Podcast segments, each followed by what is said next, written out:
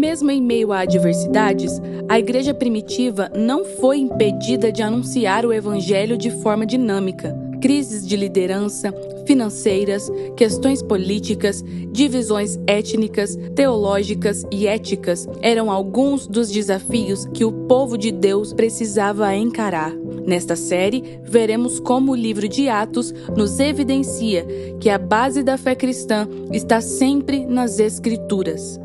Bem-vindo à série Atos, o Evangelho em Movimento.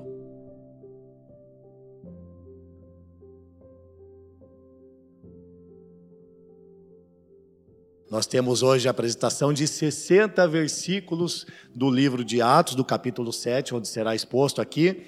Então, para que eu não perca a voz, é, antes do horário normal, né?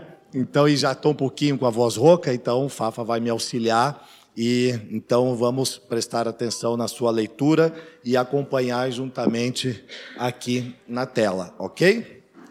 Vamos fazer a leitura então? Atos capítulo 7, versículo 1. Então o sumo sacerdote perguntou a Estevão: São verdadeiras estas acusações? A isso ele respondeu: Irmãos e pais, ouçam-me. O Deus glorioso apareceu a Abraão, nosso pai, estando ele ainda na Mesopotâmia, antes de morar em Arã, e lhe disse: Saia da sua terra e do meio dos seus parentes e vá para a terra que eu lhe mostrarei. Então ele saiu da terra dos caldeus e se estabeleceu em Arã. Depois da morte de seu pai, Deus o trouxe a esta terra onde vocês agora vivem. Deus não lhe deu nenhuma herança aqui, nem mesmo o espaço de um pé mas lhe prometeu que ele e depois dele seus, seus descendentes possuiriam a terra, embora naquele tempo Abraão não tivesse filhos. Deus lhe falou desta forma: Seus descendentes serão peregrinos numa terra estrangeira e serão escravizados e maltratados por quatrocentos anos. Mas eu castigarei a nação a quem servirão como escravos, e depois sairão dali e me adorarão neste lugar.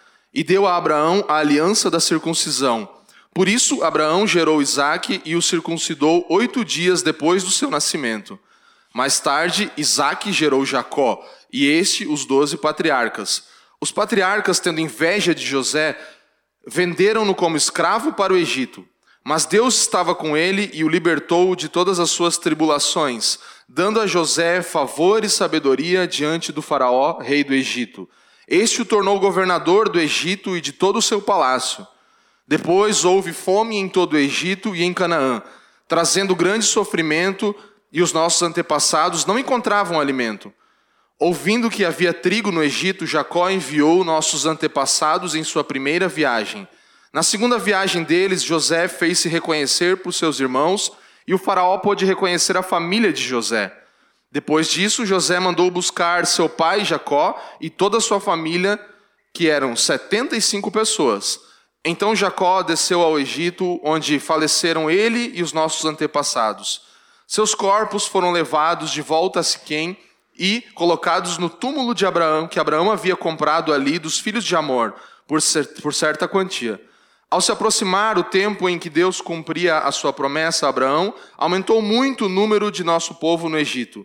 Então outro rei, que nada sabia a respeito de José, passou a governar o Egito. Ele agiu traiçoeiramente para com o nosso povo e oprimiu os nossos antepassados, obrigando-os a abandonar os seus recém-nascidos, para que não sobrevivessem. Versículo 20. Naquele tempo, nasceu Moisés, que era um menino extraordinário. Por três meses ele foi criado na casa de seu pai. Quando foi abandonado, a filha do faraó o tomou e o criou como seu próprio filho. Moisés foi educado em toda a sabedoria dos egípcios e veio a ser poderoso em palavras e obras. Ao, completar 40 anos, Moisés decidiu visitar seus irmãos israelitas. Ao ver um deles sendo maltratado por um egípcio, saiu em defesa do oprimido e o vingou, matando o egípcio. Ele pensava que seus irmãos compreenderiam que Deus o estava usando para salvá-los, mas eles não compreenderam. No dia seguinte, Moisés dirigiu-se a dois israelitas que estavam brigando e tentou reconciliá-los, dizendo: Homens, vocês são irmãos, por que fazem mal, por que ferem um ao outro? Mas o homem que maltratara o outro empurrou Moisés e disse: Quem o nomeou líder e juiz sobre nós? Quer matar-me como matou o egípcio ontem? Ouvindo isso, Moisés fugiu para Midian, onde ficou morando como estrangeiro e teve dois filhos. Passados 40 anos, apareceu a Moisés um anjo nas labaredas de uma sarça em chamas no deserto, perto do monte Sinai. Vendo aquilo, ficou atônito e, aproximando-se para observar, ouviu a voz do Senhor. Eu sou o Deus dos seus antepassados, o Deus de Abraão, o Deus de Isaque e o Deus de Jacó. Moisés, tremendo de medo, não ousava olhar. Então o Senhor lhe disse: Tire as sandálias dos pés, porque o lugar em que você está é terra santa. De fato, tenho visto a opressão sobre o meu povo no Egito. Ouvi seus gemidos e desci para livrá-lo. Vem agora e eu o enviarei de volta ao Egito. Este é o mesmo Moisés que tinham rejeitado com estas palavras. Quem o nomeou líder e juiz? E ele foi enviado pelo próprio Deus para ser líder e libertador deles, por meio do anjo que lhe tinha aparecido na sarça. Ele os tirou de lá, fazendo maravilhas e sinais no Mar Vermelho e no deserto durante 40 anos. Este é aquele Moisés que disse aos israelitas: Deus lhe levantará dentre seus irmãos um profeta como eu ele estava na congregação, no deserto, com o anjo que lhe falava no Monte Sinai e com os, os nossos antepassados, e recebeu palavras vivas para transmiti-las a nós. Mas nossos antepassados se recusaram a obedecer-lhe. Ao contrário, rejeitaram-no em seu coração, voltaram para o Egito. Disseram a Arão: Faça para nós deuses que nos conduzam, pois a esse Moisés que nos tirou do Egito, não sabemos o que lhe aconteceu. Naquela ocasião, fizeram um ídolo em forma de bezerro, trouxeram-lhe sacrifícios e fizeram uma celebração em honra ao que suas mãos tinham feito. Mas Deus afastou-se deles e os entregou à adoração dos astros, conforme o que foi escrito no livro dos profetas. Foi a mim que vocês apresentaram sacrifícios e ofertas durante os 40 anos no deserto, ó nação de Israel? Ao invés disso, levantaram o santuário de Moloque e a estrela do seu deus Renfã, ídolos que vocês fizeram para adorar. Portanto, eu os enviarei para o exílio, para além da Babilônia. Versículo 44. No deserto, os nossos antepassados tinham o tabernáculo da aliança que fora feito segundo a ordem de Deus a Moisés, de acordo com o modelo que ele tinha visto. Tendo recebido o tabernáculo, nossos antepassados o levaram sob a liderança de Josué quando tomaram a terra das nações que Deus expulsou de diante deles. Esse tabernáculo permaneceu nesta terra até a época de Davi, que encontrou graça diante de Deus e pediu que lhes permitisse providenciar uma habitação para o Deus de Jacó. Mas foi Salomão quem lhe construiu a casa. Todavia, o Altíssimo não habita em casas feitas por homens, como diz o profeta. Versículo 49: O céu é o meu trono e a terra o estrado dos meus pés. Que espécie de casa vocês me edificarão, diz o Senhor? Ou onde seria meu lugar de descanso?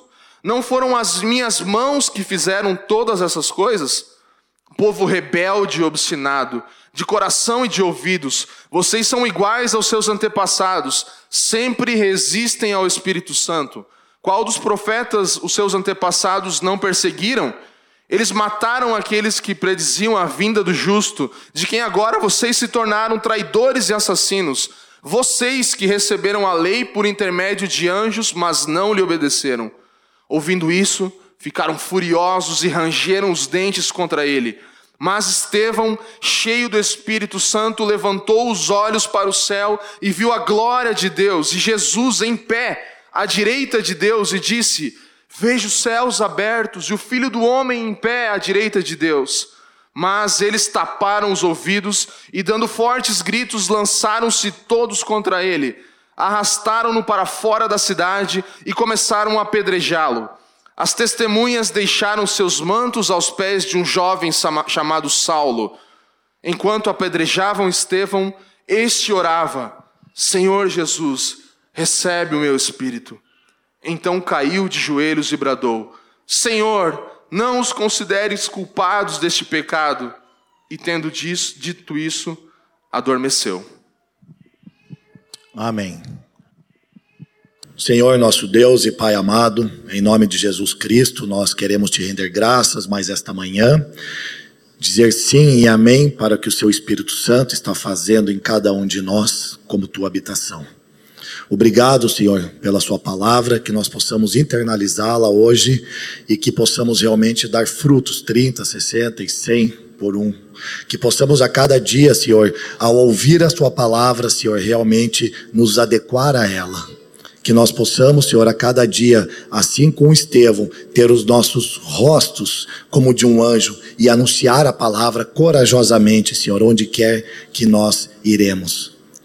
Nós queremos te agradecer, Pai, por nos chamar para este lugar, para este lugar de comunhão onde estamos aqui reunidos como tua igreja, parte da tua igreja, Senhor, no mundo. E queremos realmente honrar o Senhor, porque tu és digno de receber toda honra, toda glória e louvor por meio de nossas vidas em Cristo Jesus.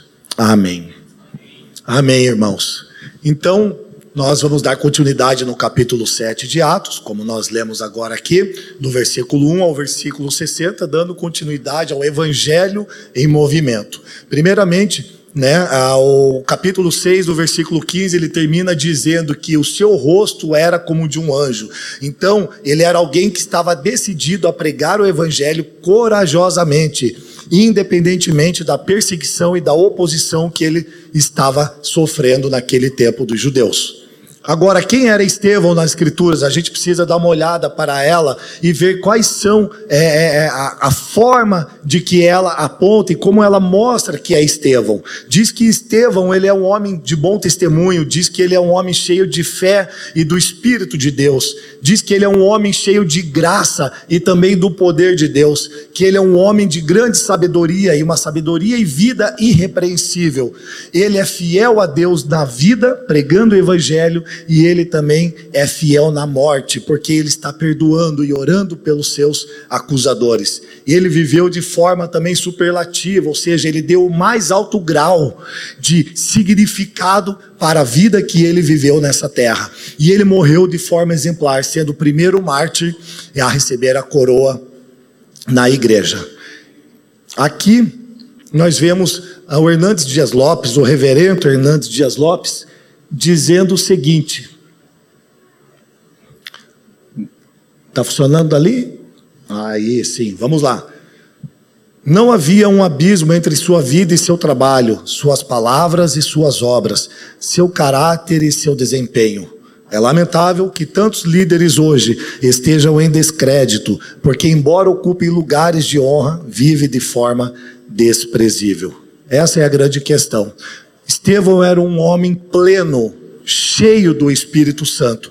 E quando nós olhamos para o seu caráter e a sua vida, nós vemos alguém como um exemplo a ser seguido. Porém, é lamentável que por muitas vezes nós olhamos ao nosso redor e vemos líderes que não condizem, que não vivem, ou seja, tem um grande abismo sobre aquilo que eles pregam e aquilo que eles vivem. Mas antes de você olhar para fora, antes de querer tirar o cisco que está no seu irmão, vamos olhar para dentro de nós e tirar a trave que está no nosso olho. Sempre vamos olhar para dentro de nós antes de apontar o dedo para alguém. Que nós possamos então ter uma vida cheia do Espírito, assim como Estevão. Amém?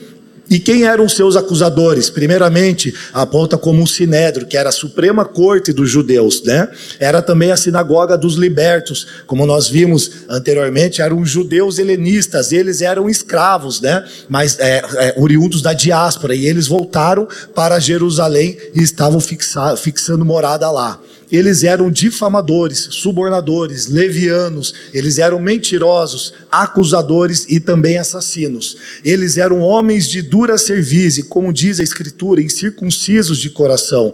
Então são esses homens, junto com o Sinédrio, que mataram Jesus por causa da, da, da acusação de blasfêmia, mas trazendo para si falsas testemunhas.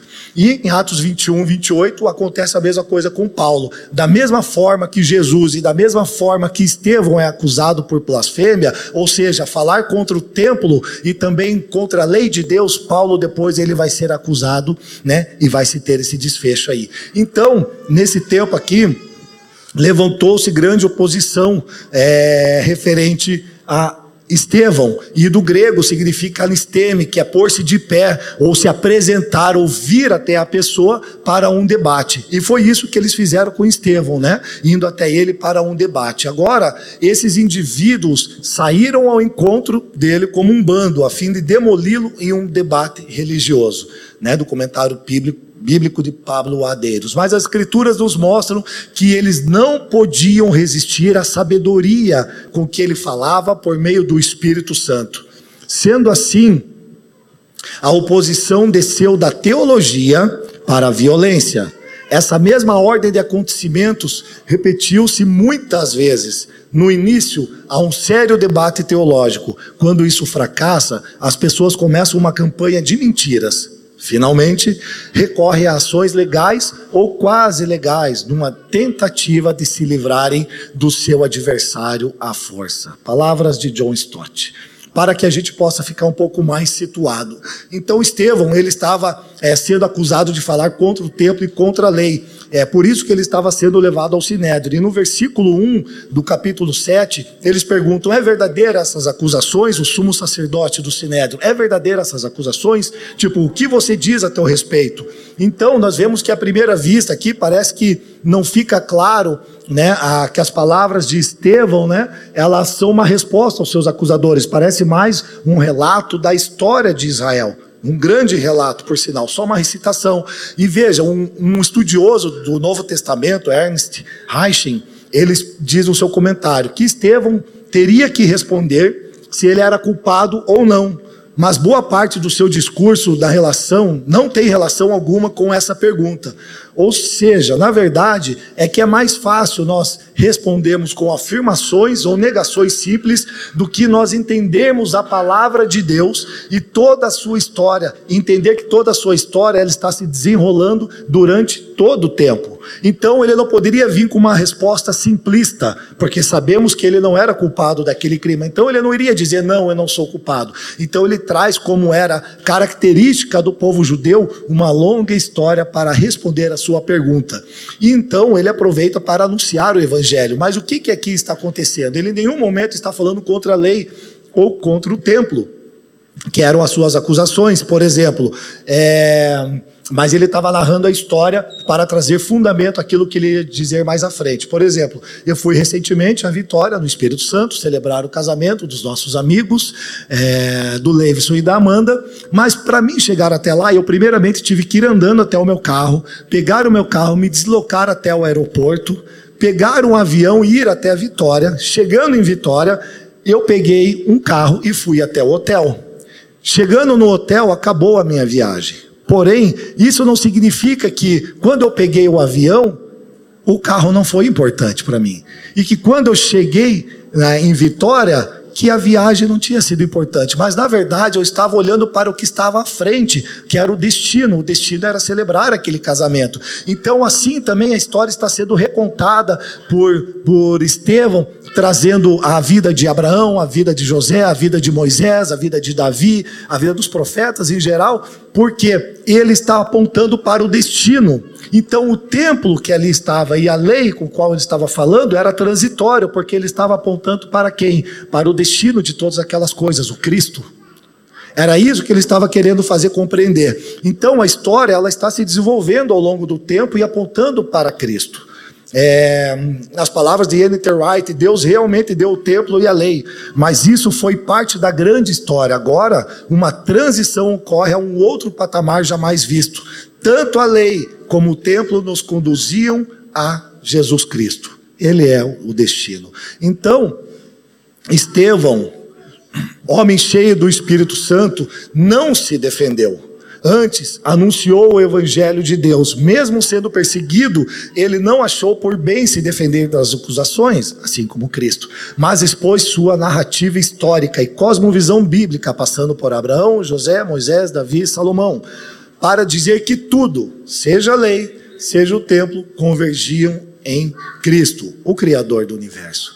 Então veja que nós precisamos realmente estar plenos, precisamos estar cheios do Espírito Santo, assim como Estevão estava. Essa é a nossa busca diária. Senhor, me dá sabedoria e revelação e que eu possa ser pleno do seu Santo Espírito, para que eu possa anunciar a sua palavra, a palavra do evangelho corajosamente, mesmo em tempos de perseguição. Amém, irmãos? Vocês estão comigo?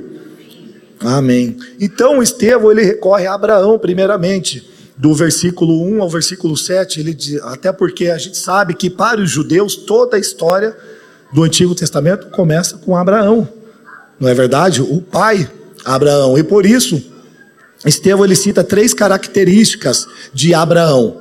Primeiro, dizendo que ele foi obediente ao chamado divino quando ele vivia ainda em Ur dos Caldeus, na Mesopotâmia, né? era uma terra de idolatria, e a sua família era idólatra, porque eles estavam ali na Babilônia, foi o cenário onde Deus chamou Abraão. E ele também foi um homem de fé, ou seja, ele creu na direção de Deus, que falou para ele sair e iria para uma terra que ele ainda iria mostrar. Então ele era um homem de fé. E por causa desta fé, ele foi justificado. Amém?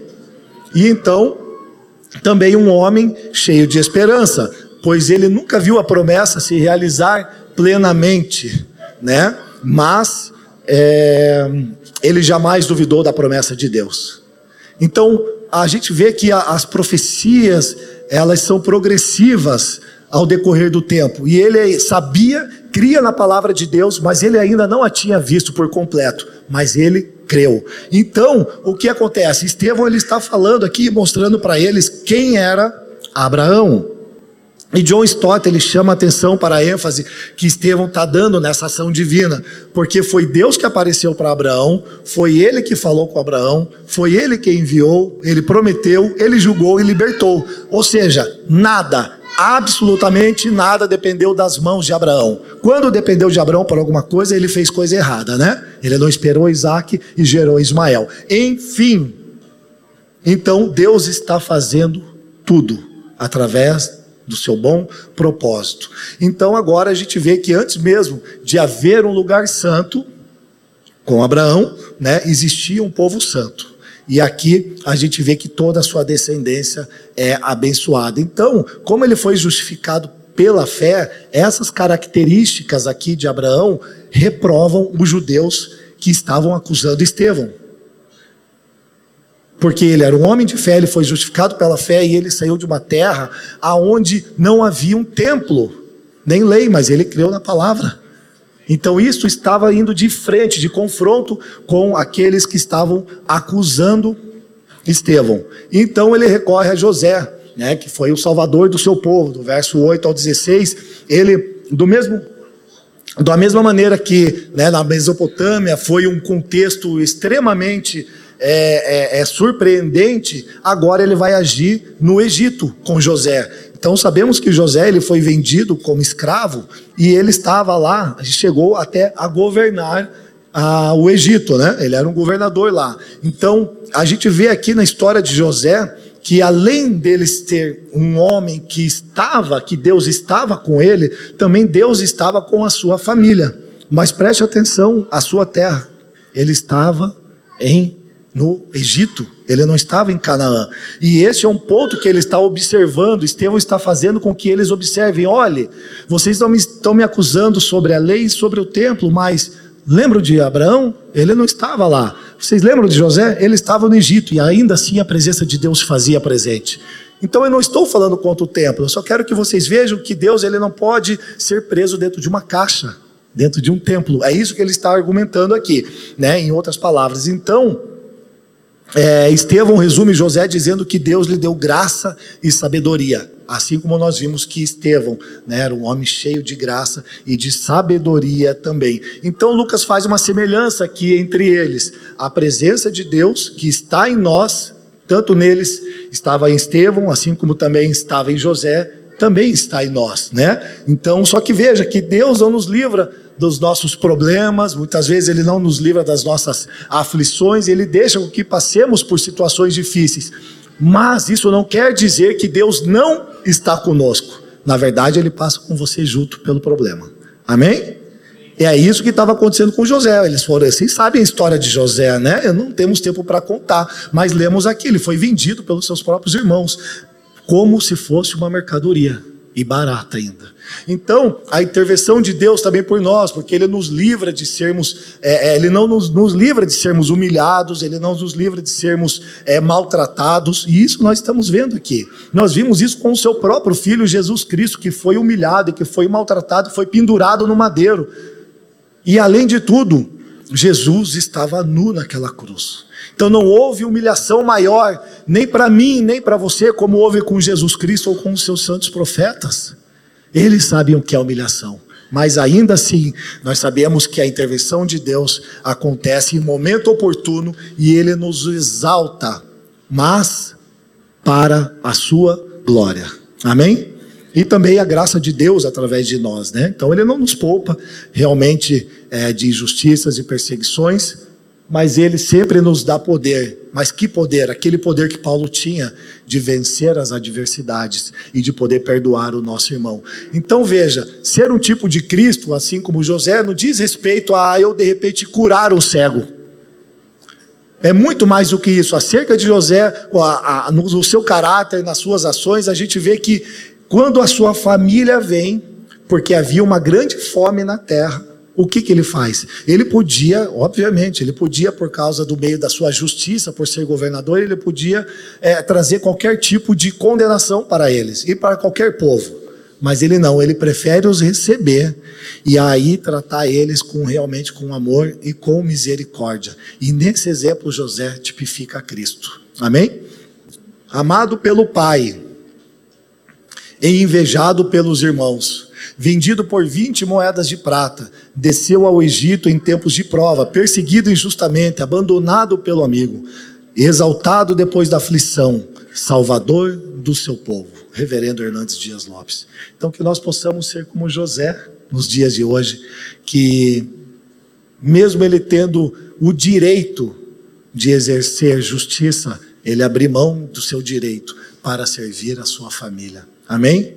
Que nós possamos assim como José, servir a nossa família. E se em algum momento nós tivermos direito de virar o rosto porque fomos afligidos ou fomos perseguidos, nós possamos olhar para o exemplo de quem era Cristo e realmente buscar morrer por aquela pessoa, dar a vida por aquela pessoa. Então, ele agiu com extrema graça e misericórdia naquele tempo com a sua família e com todo o povo. Agora, entrando dentro da lei, ele resgata Moisés para fazer e te lhe auxiliar da contribuição do seu depoimento.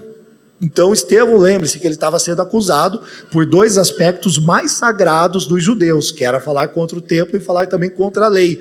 Com respeito à lei, Lucas mostra que Estevão não fala contra Moisés, mas ele está falando contra a veneração a Moisés.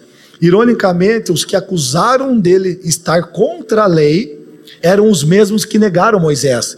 Quando nós lemos lá é, é, no versículo 37, ele diz assim, ó, rapidamente. Este é aquele Moisés que disse aos israelitas: Deus lhes levantará dentre seus irmãos um profeta como eu. Então veja só o que, que ele está dizendo aqui: que eles agora está acusando eles de veneração, porque você está olhando para Moisés, vocês estão crendo que Moisés é o seu salvador, o seu libertador, mas ele diz que vem outro maior do que ele ainda, vem outro semelhante a ele. Só que essa pessoa que vai vir semelhante a ele é aquele que vai redimir o povo, e vocês não estão crendo nele. Ele vai redimir toda a humanidade, e vocês não estão crendo nele. Por isso que ele recita novamente aqui as próprias palavras de Moisés em Deuteronômio. Ele está falando sobre Deuteronômio capítulo 18 aqui. Então Estevão refutou todos os seus conceitos falsos a respeito de que ele estava indo contra Moisés. E ele realmente também prefigurava Cristo Jesus. Porém, Jesus Cristo, assim ele estava apontando, sendo o Salvador, o libertador do povo, que era muito maior que Moisés. Então agora ele dá foco é, referente a três, três momentos históricos da vida de Moisés, falando dos seus é, do seu nascimento até os 40 anos, dos 40 aos 80 e dos 80 aos 120. Primeiro ele fala sobre o seu nascimento, sobre a sua adoção e também sobre a sua educação no Egito. Ele traz pormenorizadamente esses detalhes. Também ele fala depois dos 40 a 80 sobre a sua vida, sobre é, quando ele matou o egípcio pensando que ele seria o salvador daquele povo, mas eles o rejeitaram. Então aqui após a rejeição, ele foge para o deserto. E também nos 80 aos 120, que é quando inicia o chamado de Abraão. Veja bem, ele começa com 80 anos a servir a Deus, nesse caso.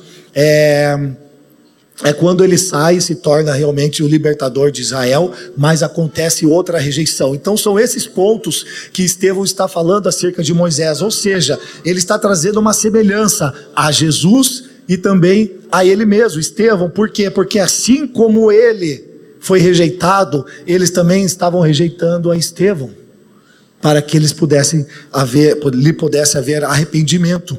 Então veja só, é, e aí eles, ele diz assim no verso 39 e 40, que eles se voltam para o Egito em seu coração, adorando a deuses, fazendo bezerro de ouro e oferecendo sacrifícios. E ainda assim, não só obstante a isso, eles ainda celebram, ou seja, eles fazem uma grande festa e comemoram os feitos pelas suas mãos. Porque agora aquele bezerro era que daria direção para eles e lhes garantiriam a salvação. Então ele está falando: vocês não são filhos de Moisés, vocês não são filhos de Abraão. Primeiro, porque vocês não creem nessa palavra. E segundo, porque Moisés, ele disse que viria aquele que ia redimir o povo, e vocês não creem. Então vocês não são filhos de Moisés, mas vocês são filhos daqueles que negaram essa palavra. Os seus pais são aqueles que negaram a palavra de salvação. Vocês não são filhos de Moisés. Então isso estava cada vez mais corroendo eles por dentro, ao ponto deles tirarem a vida de Estevão. Vamos ver isso no versículo 51 novamente. Então, é, ao contar a história de Moisés, Estevão mostrou aos seus ouvintes que não estava negando a lei, mas defendendo seu verdadeiro propósito. O objetivo da lei era mostrar a incapacidade de seguir uma vida de obediência e salientar a necessidade de um Salvador. A lei apontava para este Salvador. Albert Moller. Ou seja, a lei nunca teve um objetivo salvífico. A nossa salvação sempre dependeu da graça divina. Sempre dependeu de Deus, nunca da lei. Ela não pode salvar ninguém. Então, também não pode por meio do desempenho humano. Façamos um bezerro agora de ouro aqui e ele vai nos dar direção para sermos salvos, para sermos livres, para ver liberdade. As nossas mãos não pode haver salvação. Nosso desempenho humano não traz salvação. Então, qual é o propósito da lei? Nós nos perguntamos, não é verdade? Eu vou tomar emprestado aqui as palavras do nosso amigo e pastor Leandro Vieira, do livro Evangelho Completo, onde ele diz: é, primeiro é revelar a santidade de Deus, expor, denunciar e restringir parcialmente o pecado. Porque se a lei não restringisse parcialmente o pecado, nós seríamos como animais, devorando uns aos outros. Essa é a verdade. Revelar nossa pecaminosidade, depravação total, realmente a lei mostra como nós somos impotentes, fracos e depravados, pecadores revelar nossa necessidade de um resgatador, libertador, ela aponta para Cristo, instruir a respeito da vontade de Deus. Então, de fato, a lei é santa e o mandamento é santo, ele é justo e ele é bom, de acordo com Romanos capítulo 7. Então, Estevão, quando cita Abraão, ele mostra que ele foi justificado pela fé e logo toda a sua descendência seria justificada pela fé. Assim ele também aponta para José e posteriormente para Moisés. Só que entenda que Moisés também fazia parte daqueles que eram salvos, que eram salvos pela fé e não por obras, não pela lei. E esse é o ponto que ele está incluindo aqui. Moisés, Moisés e todos os profetas são salvos mediante a fé e não mediante a lei. Agora a promessa de salvação ela foi recebida por Abraão e por todos os seus descendentes mediante a fé. Ela foi confirmada, né? é, em Moisés pela lei, essa promessa de salvação, mas ela foi cumprida em Cristo. Então, quando nós olhamos para o texto de Mateus, do capítulo 5, 17, diz que Cristo veio cumprir a lei. E essa palavra cumprir a lei tem a conotação na Bíblia judaica que ele veio completá-la. Jesus Cristo veio trazer vida para aquilo que trazia a morte. A lei trazia a morte, não é verdade? É ou não é verdade? Porque o salário do pecado é a morte. Então a lei trazia a morte, agora Jesus veio trazer vida. Então ele completa a lei. Romanos capítulo 10 diz que o fim da lei é Cristo, mas não é o fim da lei é Cristo no sentido de que agora a lei acabou, porque Cristo é único e sem a lei, a lei nós não precisamos mais. Não, está dizendo esse fim no sentido de finalidade, no sentido de objetivo. Então, a finalidade da lei, o objetivo da lei é apontar para Cristo, que é aquele quem completa as Escrituras. Amém? Então, a coerência sempre, sempre esteve na tentativa do ser humano se auto-justificar por intermédio da lei. Né? E eles não enxergavam é, que a lei ela, ela apontava para Jesus. Por isso que é, Estevão está sendo tão enfático quanto a isso. O discurso de Estevão não foi tanto uma autodefesa, mas sim um testemunho de Cristo. Seu tema principal era inegável que Jesus, o Messias, tinha vindo para substituir o templo e cumprir a lei, que testemunhavam ambos dele. John Stott. Então, tanto lei como templo foram cumpridos em Jesus Cristo. Amém? Claro, fica claro a sua observação referente a eles não cumprirem a lei, que eles precisavam de um Salvador, amém? E ele traz Abraão e ele traz José para colaborar com isso e também mostrando que a, a Deus ele se manifestava mesmo não tendo um templo naquele momento. E agora nós vamos entrar nesse outro tempo de Davi e de Salomão, esse tempo da monarquia, onde nós vemos que um templo é instituído por Salomão. Mas veja só, então aqui de forma semelhante ele vai traçar um argumento para é, é, é dizer que ele não está falando contra o templo, assim como ele não estava falando contra a lei. Então, na verdade, o que, que há de errado com o templo? Nós podemos nos perguntar, né? Ah, se Jesus agora veio cumprir, qual o que, que tem de problema com o templo? Veja em Salmos 27, 4, que diz ali: Uma coisa pedi ao Senhor, é o que procuro, que eu possa viver na casa do Senhor todos os dias da minha vida, para contemplar a bondade do Senhor e buscar sua orientação no seu templo. Então, tinha algum problema estar na casa do Senhor e adorar ao Senhor naquele sentido que o salmista coloca? De maneira nenhuma. O problema é que eles estavam venerando o templo. Por que, Leandro, que eles veneravam o templo? Como que nós podemos ter argumento para isso? Porque eles acreditavam é, que Deus se identificava tanto com o templo que, que ele completava a, a como que a gente pode falar? A, a existência da garantia da proteção divina. Então, enquanto o templo estivesse de pé, eles tinham a garantia de que Deus estava com eles. Agora, se o templo fosse destruído, aí eles assim saberiam, no seu intelecto humano, que Deus não estaria mais com eles. Então, eles acreditavam que Deus o abandonaria se o templo não estivesse ali. Mas Deus não habita em templos feitos por mãos humanas. Então, Estevão agora ele recorre a quatro personagens e quatro principais, é, em quatro principais épocas da história de Israel, para relatar algo muito importante sobre isso. Primeiramente, é, ele fala de Abraão e o período patriarcal, né, quando Abraão ele saiu da terra de Ur dos Caldeus, fala sobre José e o tempo do exílio, e aqui né, ele estava no Egito, é, sobre o tempo de Moisés, quando ele é, acontece o tempo do êxodo, que ele está naquela peregrinação né, no deserto, ele ainda aqui não estava na terra prometida, e depois ele fala acerca de Davi e de Salomão. Então são esses quatro personagens e esses quatro momentos da história né, em que é, Estevão recorre para dar embasamento àquilo que ele estava anunciando. Então, a característica comum aqui é que a presença de Deus em todos esses momentos, ele não se limitou ao templo e nem à terra de Israel. Então, eles eram tão nacionalistas e exclusivistas que eles achavam que Deus só podia viver naquele templo e ele só podia viver naquela terra. Mas vejam, por que, que eu trouxe todo o pano de fundo? Porque ele realmente estava falando: olha, Deus apareceu a Abraão lá na terra da Babilônia. E quem era Babilônia? A grande prostituta, qual nós vemos no Apocalipse. Terra de idolatria, ele apareceu lá para Abraão. E ele também esteve com José no Egito, no lugar de, de escravidão, onde o nosso povo sofreu durante 400 anos. Ele esteve também no deserto, então presta atenção, não faça deste templo, nem mesmo de Moisés, um, um lugar onde vocês vão venerá-lo. Vocês precisam adorar a Deus e não a templo e não Moisés. Vocês estão entendendo? Estão comigo?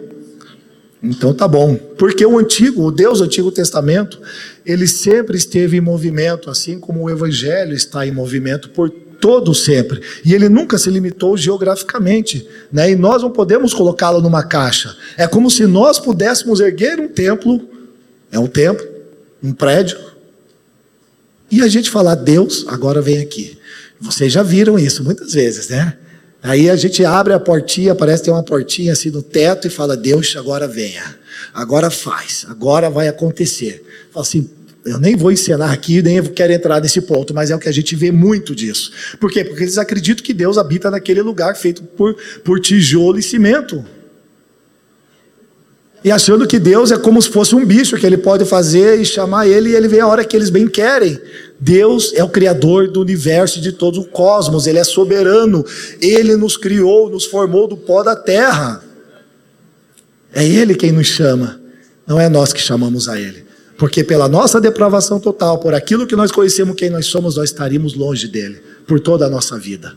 Não é verdade? Então, com Salomão, no tempo da monarquia, nós vemos que é instituído um templo fixo para ser morada de Deus ali. Porém, até Salomão reconhece que o templo jamais poderia ser a, a habitação de Deus. Nós vemos aqui no versículo 48, onde ele diz assim: 47. Mas foi Salomão quem lhe construiu a casa Todavia, o Altíssimo não habita em casas feitas por homens. Ou seja, ele está relatando aqui 1 Reis 8, 27, que são as palavras de, do próprio Salomão, onde ele diz que será possível que Deus habite na terra? É uma pergunta, é uma indagação, ele está falando consigo mesmo aqui.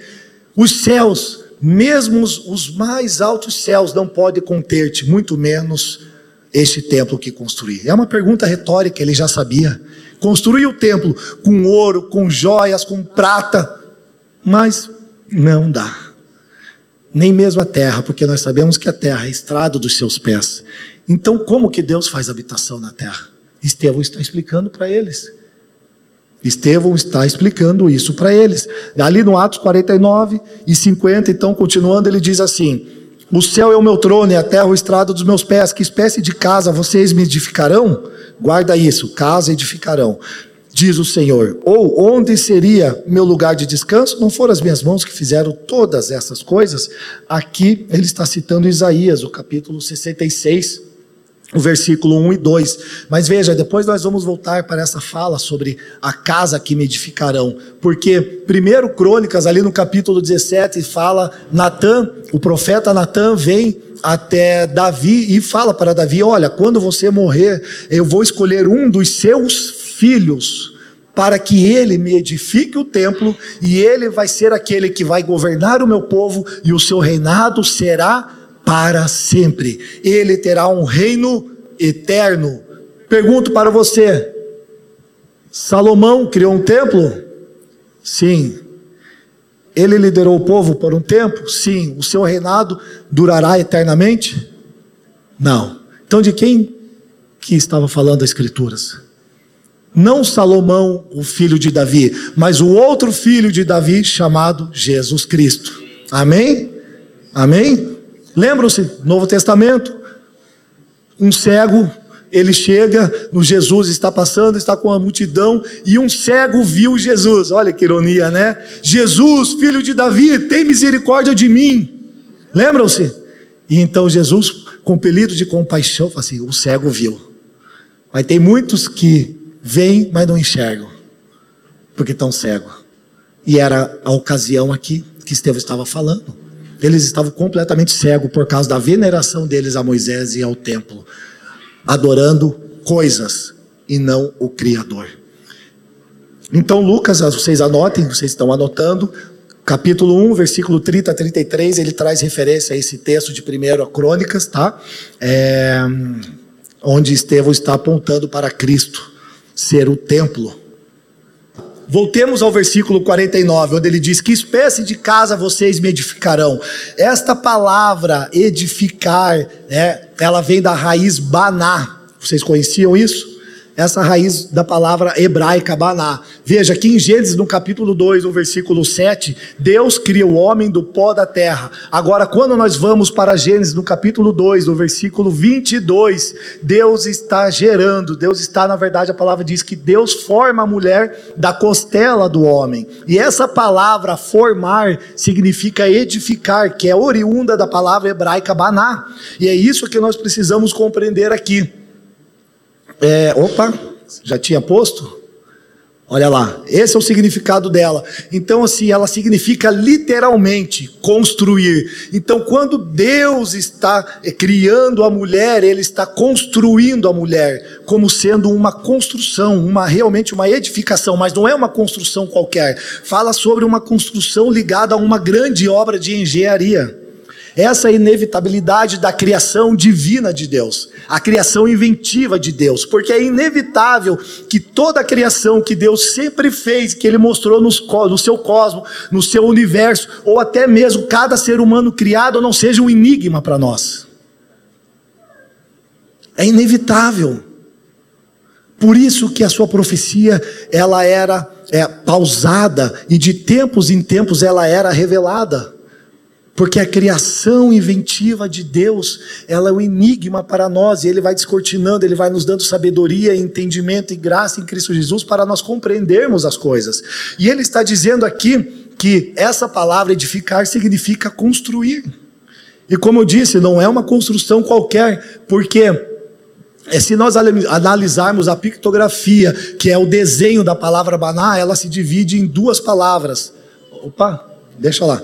É, Bet, que significa casa ou templo, né? tenda no caso, não é templo, é tenda, ou também, também a palavra nun, que é derivada de baná, né? Bet e nun. Ela significa semente ou significa vida. O que eu quero dizer que, com isso? Que Deus está construindo a partir da mulher da costela de Adão, ele está formando uma edificação, uma construção que é uma casa que tem vida.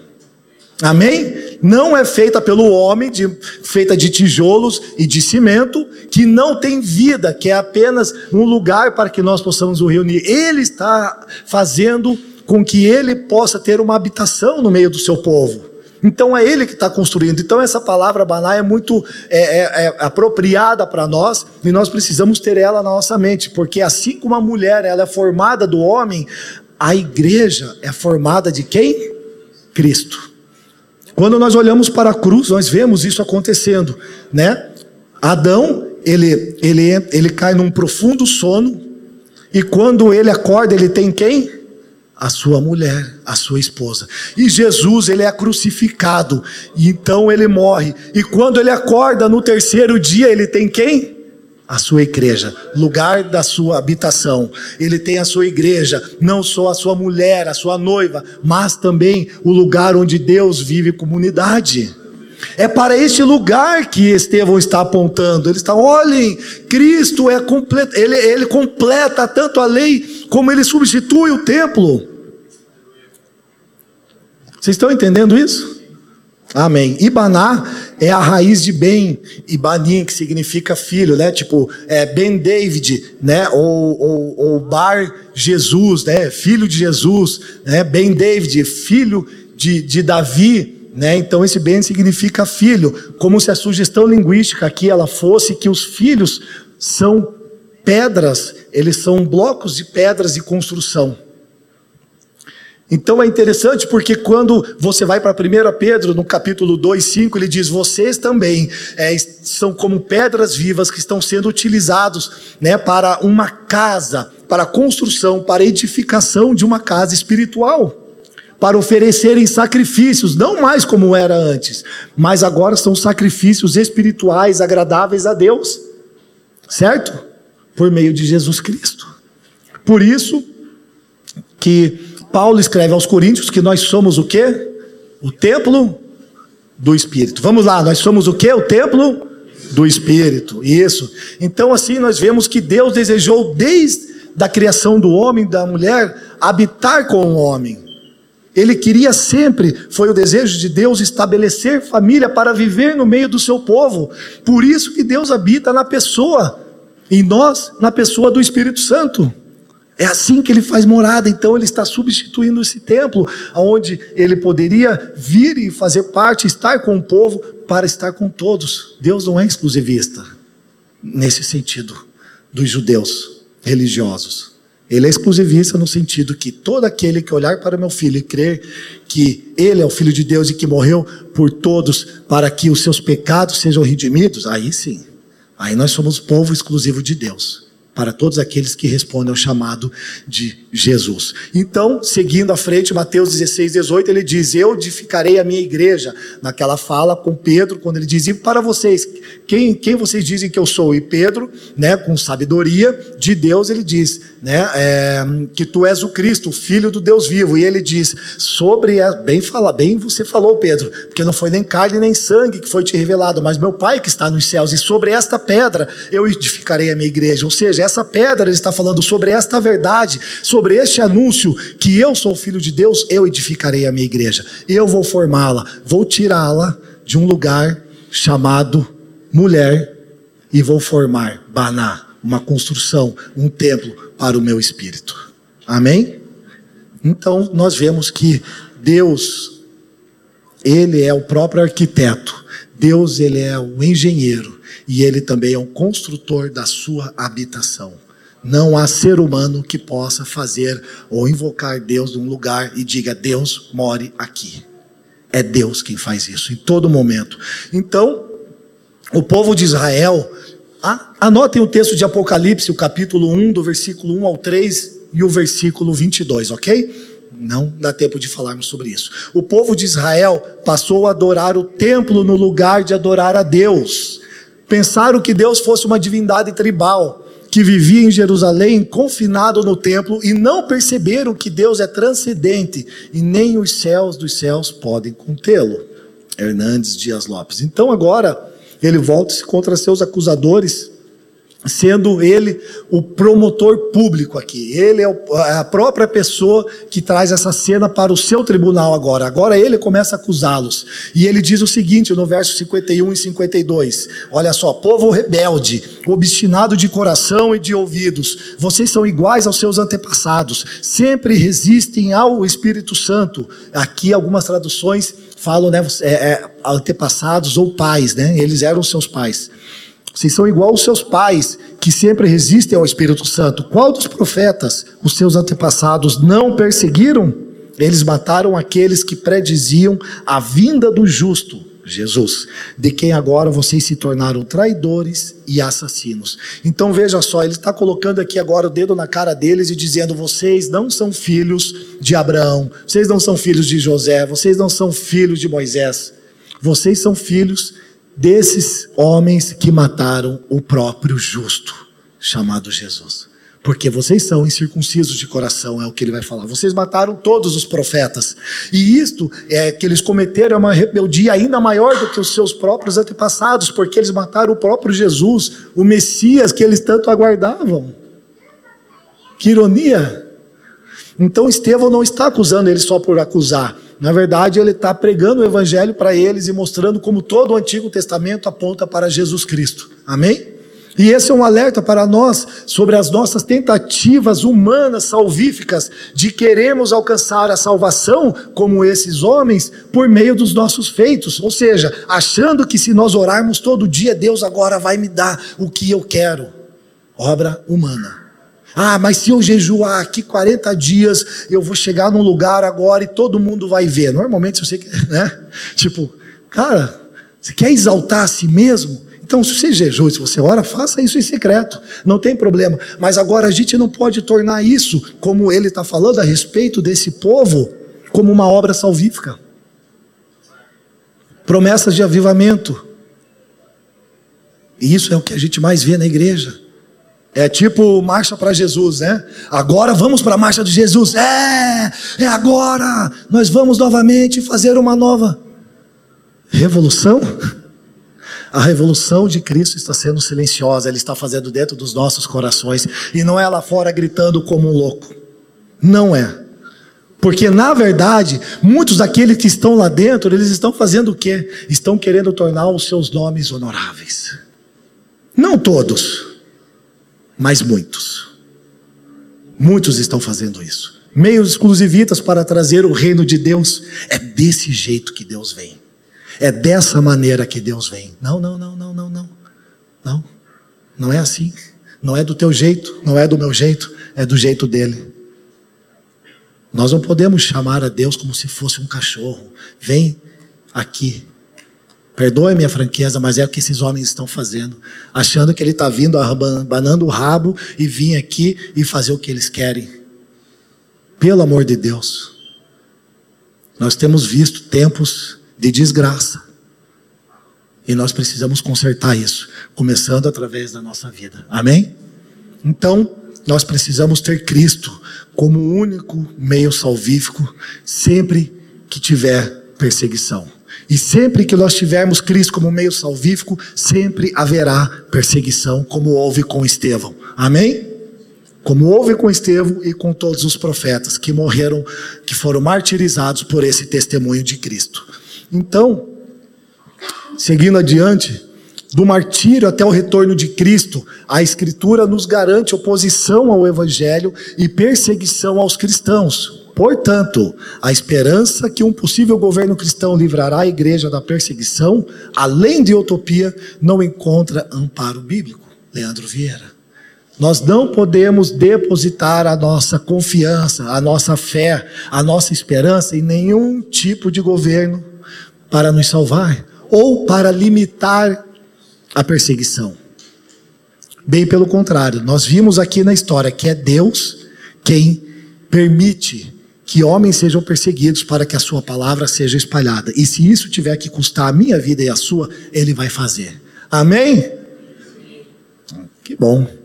Que bom. Que custe as nossas vidas se isso for necessário, né? Como foi a de Estevão. Então, nossa tentativa humana de buscar salvação por meio de métodos, sejam elas de caráter moral, religioso, político, sempre vai nos condenar. Porque a palavra de Estevão se torna acusação contra nós também. Assim como Estevão estavam falando para eles de um método salvífico de obter a lei e também venerar o templo e não aquele que é o Criador, também para nós. Isto serve como uma acusação. Amém? Agora veja as palavras de John Stott. A principal preocupação de Lucas não era apontar Estevão como primeiro mártir, mas seu papel vital no desenvolvimento da missão cristã no mundo, através do seu ensino e morte. Ou seja, o papel vital que Estevão está querendo mostrar aqui, que, que Lucas está mostrando a partir da vida de Estevão, é realmente a sua missão cristã no mundo a partir do, da sua pregação, do seu ensino. Ou seja, a pregação do Evangelho tem que ser uma prioridade para nós, ao mundo. E também a sua morte ensinou a gente que ele não teve concessões, ele não colocou uma vírgula naquilo que ele estava falando, ele não teve negociação, ele não negociou a palavra de Deus e ele falou destemidamente, mesmo se fosse o caso de morrer e ele morreu. Que assim seja também a nossa postura. Pois o foco do seu ensino, considerado blasfêmia, contra a lei e o templo, consistia em que Jesus era o cumprimento de ambos. A igreja de Deus é um povo, não edifícios. A palavra de Deus são as escrituras, não as tradições. Amém? Enquanto esses fundamentos forem preservados, os edifícios e as tradições podem continuar se necessário. O que não podemos permitir é que eles prendam um Deus vivo ou impeçam a sua missão de pregar o evangelho até os confins da terra. Graças a Deus. Então, irmãos, a gente precisa compreender a essência do Evangelho, precisamos compreender a essência do porquê nós estamos reunidos aqui como igreja. Precisamos entender, por exemplo, por que nós nos reunimos de casa em casa, por que, que nós partimos o pão. Não são modelos salvíficos, mas é, é isto sempre está apontando para Cristo. É um modelo, é uma forma no sentido de nós apresentarmos o Cristo para a comunidade e para fora, para a sociedade, mas não é salvífico. Então, se isto se torna, se o templo, ou se, um, se os nossos ajuntamentos se tornam um, um meio de promover uma veneração a, a coisas criadas, já perdeu a sua essência, ele tem que ser removido. É isso que John Stott está falando. Amém? Então, logo depois, nós vemos o apedrejamento de Estevão, onde ele diz que ele vê o céu aberto e o filho do homem de pé à direita de Deus.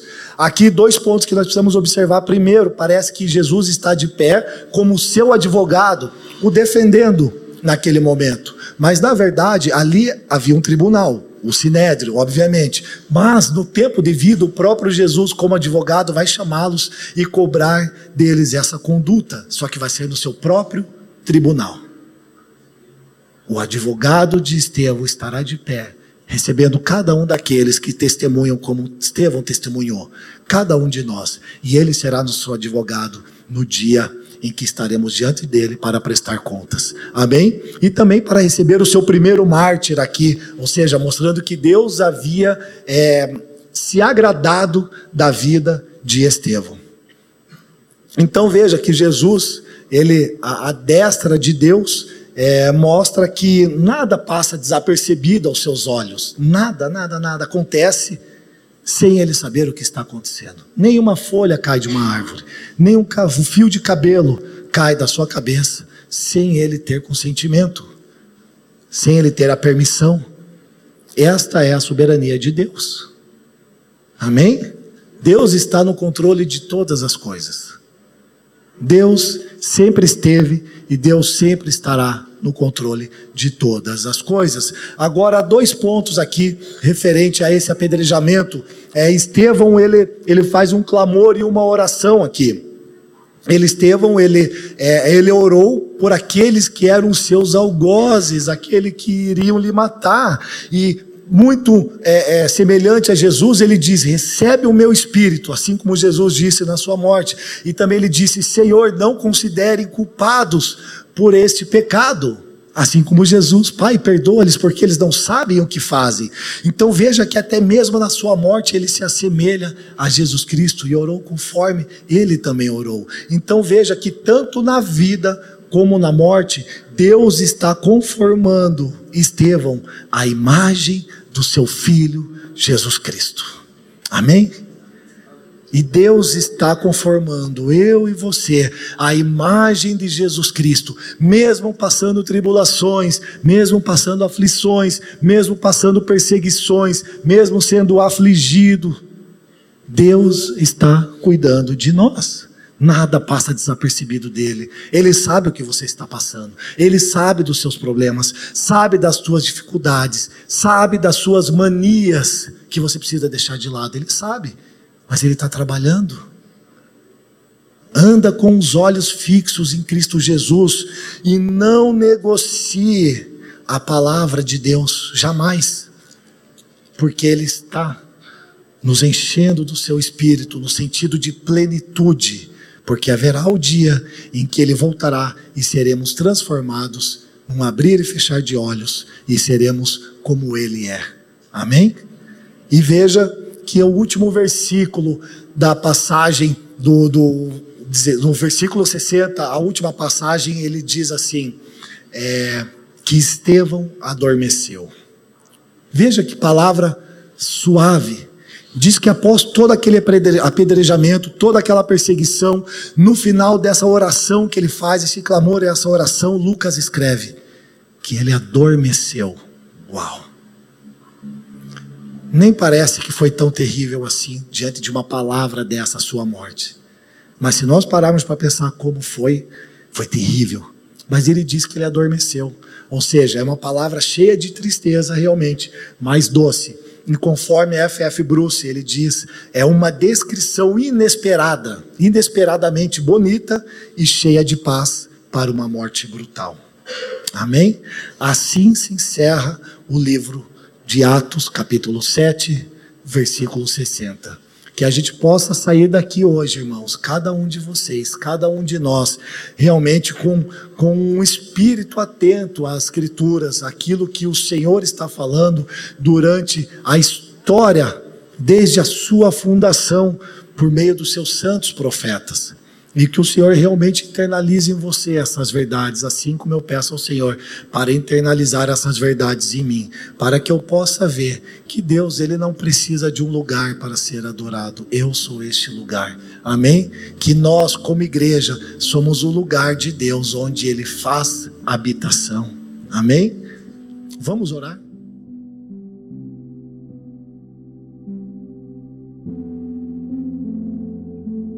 Obrigado por nos ouvir. A Família dos que Creem é uma igreja local em Curitiba comprometida com o Evangelho e a vida em comunidade. Para nos conhecer melhor e manter contato, acesse famíliadosquecreem.com.br.